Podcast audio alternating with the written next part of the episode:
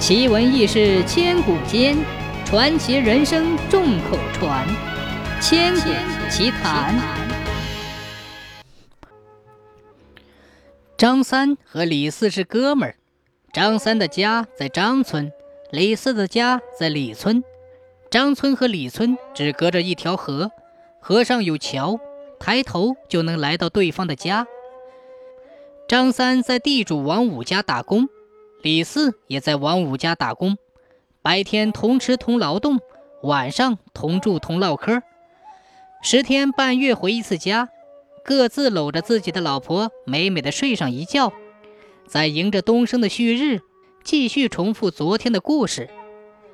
张三的老婆怀孕了，李四的老婆也不甘落后，理所当然，肚中的胎儿被大人们指腹为婚或一结金兰。胎儿慢慢长大，张三和李四晚上告假回家的次数也渐渐增多。秋收忙完之后，李四随王五出了一趟远差，到朴城去卖粮去了，来回得七八天。张三留在王五家打杂，活儿不累，但是不可偷懒，也不能早退。夜幕降临，辞别东家。张三把脚朝张家村赶去，家里的老婆正在等他呢。李四的家里也得去看一看，可不能辜负了朋友的嘱托。月黑风高，不见五指，途中必须经过一块坟地，听说常常闹鬼，挺吓人的。往日有李四陪着，还不怎么害怕，无奈今日只身一人，心里阵阵打鼓。头皮阵阵发麻。常言道：“怕啥来啥。”路边坟堆里传来一阵对话：“哥，我们不能不去吗？”“不行啊，兄弟，亡命难违呀。”“哎，实在不行，我们去去就回。”“对，去去就回。我当初是冻死的。”所以这次去就是想穿一身崭新的棉衣，你呢？哎，哥，我是饿死的，所以我的愿望就是美美的吃上一碗红烧肉就行了。时辰到了，快走吧！但愿我们的愿望能早日实现，到那时我们哥俩又能一起快活了。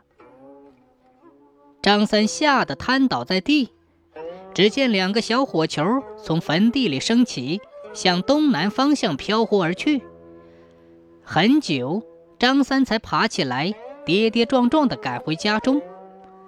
家里，妻子在床上咬牙、鼓腮、蹬脚，一阵一使劲儿，豆大的汗珠滚落下来。哇的一声，一个白胖的男婴给张三家里带来无穷的欣喜。第二天。李四的家人来告，昨夜喜得贵子。三天之后，一切归于平静。闲下来的张三纳闷儿，咋就比算好的日子提前了十多天呢？李四家怎么也提前了呢？莫非……张三越想越害怕，是那两个讨债鬼投胎了？想到那天晚上的遭遇以及鬼火投奔的方向。张三越来越确信，就是两个讨债鬼来了。可怎么办呢？告诉家人吗？那还不把家人给吓死？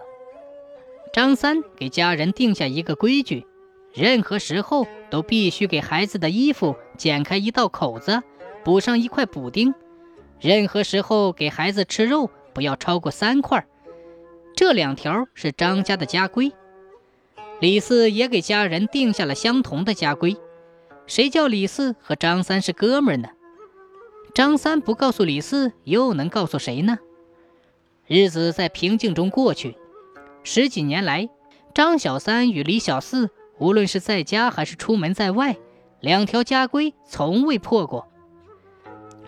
男大当婚，女大当嫁。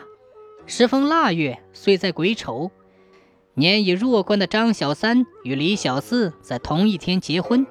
已然财产丰盈的张家同李家张灯结彩，披红挂绿，满座高朋，如云盛友，交错觥筹，狼藉杯盘。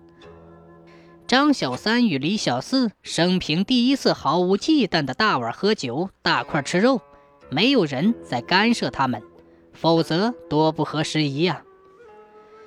当夜，新郎新娘共入洞房，宽衣解带，温存正忙。喝高了的张小三合衣而卧，进入梦乡。恍惚之中，听闻窗外有人呼唤：“哥，快走吧！”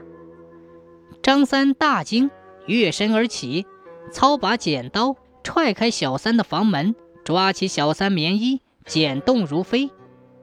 床上突然间趴倒的小三。一丝油气慢慢转来，夫妇俩怎么也不明白，刚才还异常勇猛的人咋就瞬间睡着了呢？也太没用了。只有张三明白，儿子刚才已到鬼门关走了一遭。随即，李四家传来撕心裂肺的嚎哭之声，李小四负债而亡。殓葬完毕，张三和李四在酒馆里喝酒。一夜头白的李四灌酒一口，仰天长叹：“哎，千防万防，防不胜防啊！”张三陪酒一口：“兄弟，千错万错，错在了让他断了念想啊！”自此以后，活人张小三在妻儿孙的刁难下，一直为理想而努力，活到了九十多岁，无疾而终。死鬼李小四没有了张小三的陪伴，终夜在坟地里吓人，作恶太多，被冥王打入了十八层地狱，永世不得投胎。